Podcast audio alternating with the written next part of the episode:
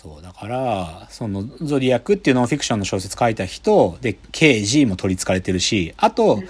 最初そのサンフランシスコクロニクルに手紙が送られてきて、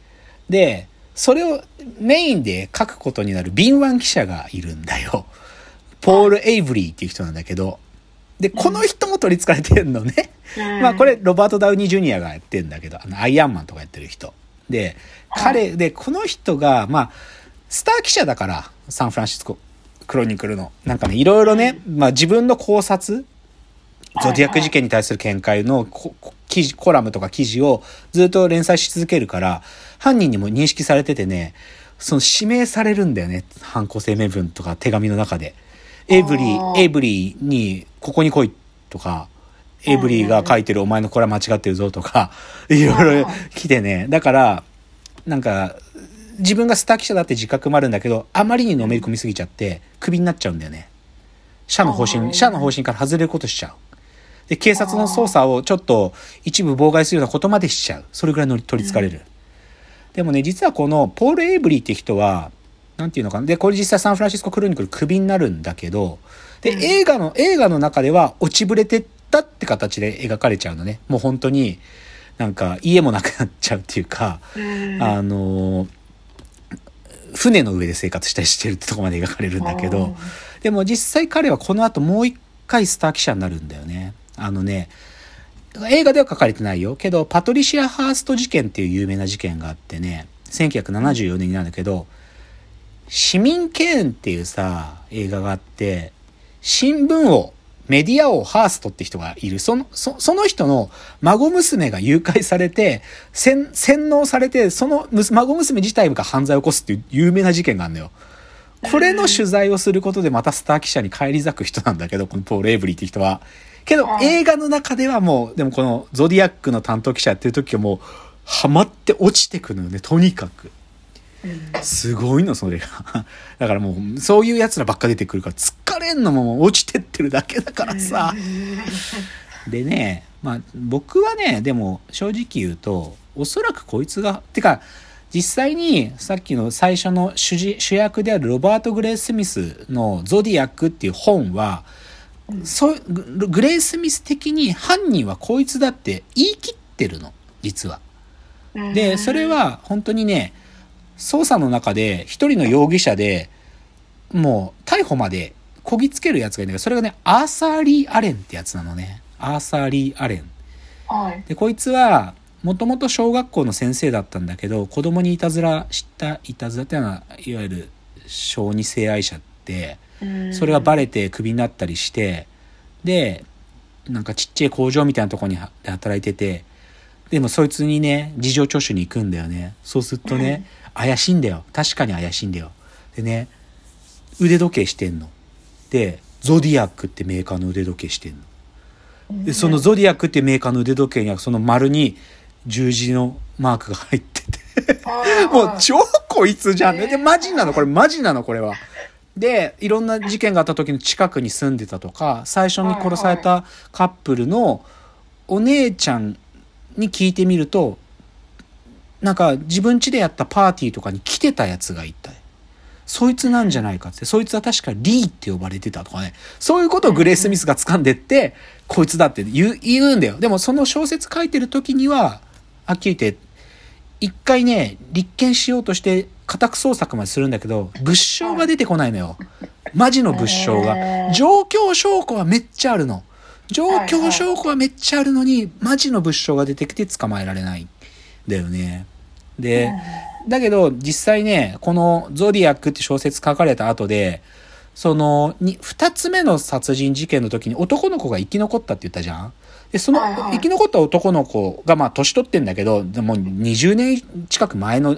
記憶なんだけど、でも、その犯人の面倒しって言ってさ、写真バッと見せて、この中にあなたを襲ったやついるかっつったら、アーサー・リー・アレンを刺すんだよ、指刺すの。だから捕まえるの、それで。捕まえるんだけど、でも、証拠が出てこなくて、逮捕できなかったの、結局。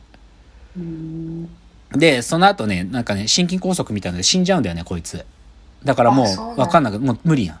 で、後に、その手紙を送ってきた切手についてた DNA 鑑定したんだけど、違うっていうけ鑑定結果も出てる。だけど正直言えば、だって別にさ、そいつの唾液かどうかもわかんねえじゃん、それだけ用心深い犯人だったら。だから、はいはい、その DNA 鑑定が本当なのかって説も今もある。でも、でもこの映画の中ではアーサリー・アレンだろ、まあそその本が元だからさ、アーサリー・アレンだろって形で誘導して書いてくんだけど、で僕もこの映画がっつり見てるから、こいつだろどう考えたってって思っちゃってんだよ。けどね、これはね、わざとそうしてんのはね、実はだよ、これね、ちょっとメタ構造なんだけど、デビッド・フィンチャーは、このゾディアック事件を映画にしてくれっていうオファーが来た時にね、そのオファーした側は、デビッド・フィンチャーはこういう猟奇的犯罪者ものを撮るのがうまいから、まあ、かつてそのセブンっていう映画を撮ってるから、そのセブンっぽいものを作ってくれるだろうって思ってた発注してんの、フィフィンチャーに。けど、フィンチャーは、頼まれた後、2年間ぐらいかけて、このゾディアック事件について調べ出すんだよ。で、グレイ・スミスの本とかむっちゃ読んで、実際に被害者とかにも会いに行ったりして2年調べる。そうすると、フィンチャー自身が、グレイ・スミスの体験に自分が同化してっちゃったの。はいはいはい。でで、ある意味自分も取り憑かれちゃったの、デビッド・フィンチャーが。で、デビッド・フィンチャーがこの映画作った時に言った言葉があるらしいんだけど、はい、なんかね、そうしなきゃ先進めないことってあるよねっていうふうに言ってて、だからアーサーリー・アレンが犯人だって、一応俺はそうしたって言ってんの。で、もう、それは真実かわかんないけど、これもうマジで、これ以上言ったら帰ってこれなくなっちゃうから、取り憑かれてるんだから。だからそうしたって言ってんの、フィンチャー自身が。でも、だからわざと長いトロー感を与えるような取り方して、アサリアレンでしょって思わせるように、監督自身自分を納得させるようにそう撮ってるんだよね。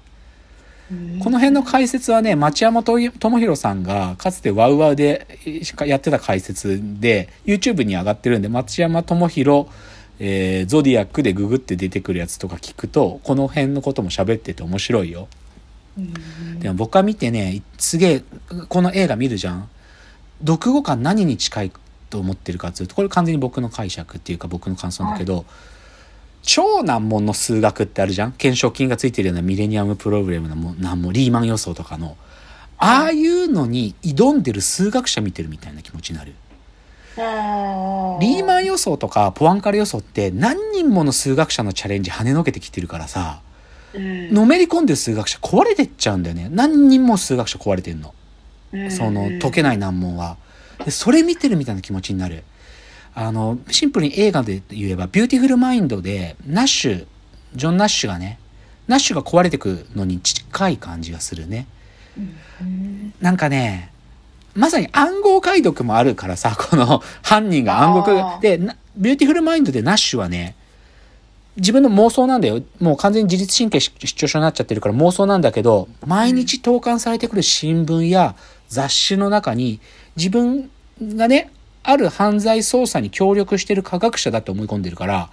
毎日送られてくる新聞の中に自分だけに伝わるコードが隠れてるんじゃないかっつって、毎日新聞の暗号解読するっていう話が出てくるんだよ。それに近い、なんかね、解けない暗号を解き続けてるみたいな感じなの。マジで。それくらいで、本当に答えあるの？これみたいな。で、実際の暗号文もあるから、おっかねえんだよな、それが。すげえトロー感があるんだよ、マジで。でね、実はさ、だからまだ未解決じゃんで、一つね、このゾディアック事件で、ここから映画からもうさらに先進むんだけど、はい、最後の一通の暗号文は実は解かれてないのよ。あの、340暗号文。あの、使われている記号の数で暗号文の名前つけたりするから340暗号文っていうのがあってね。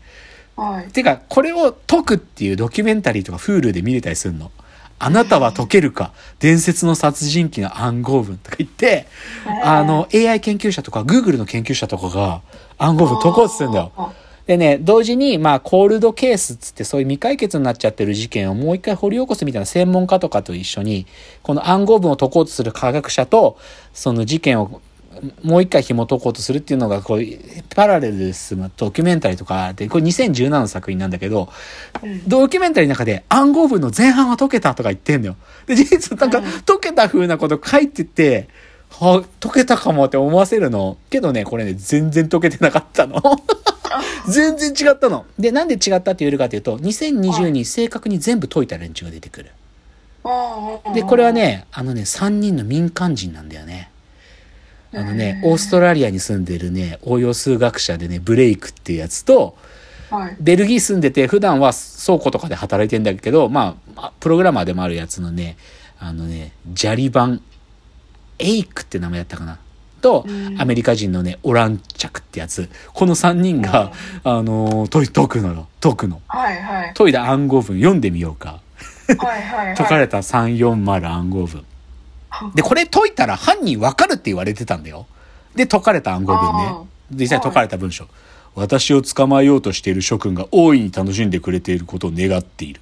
しかしテレビに出たのは私ではない。私との違いは、私がガスガス室を恐れていないという点だ。なぜならそれは私を速やかにパラダイスに送ってくれるからだ。私はすでに私のために働くに十分な奴隷を所有している。他の者たちはパラダイスに到達しても何も持っていない。だから死を恐れる。だが私は恐れない。なぜなら私は私の新しい人生を知っているから。私の人生は楽園での死により裕福なものになるだろうって。1ミリも犯人のことわかんないでしょ 本当にこれ解いたら犯人わかるってずっと言われてたんだよ。で、2020にさ、本当になんかそういうギークな奴らがさ、アマチュアの、マジで解いたの。一個もわかんないの、犯人のこと。もうさ、この絶望感もやばくない？なんかもう、すべてがとろうな感じがするよね。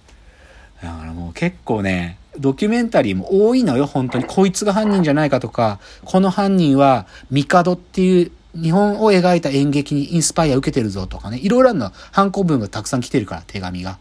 でも全然捕まんない。あ、時間だ。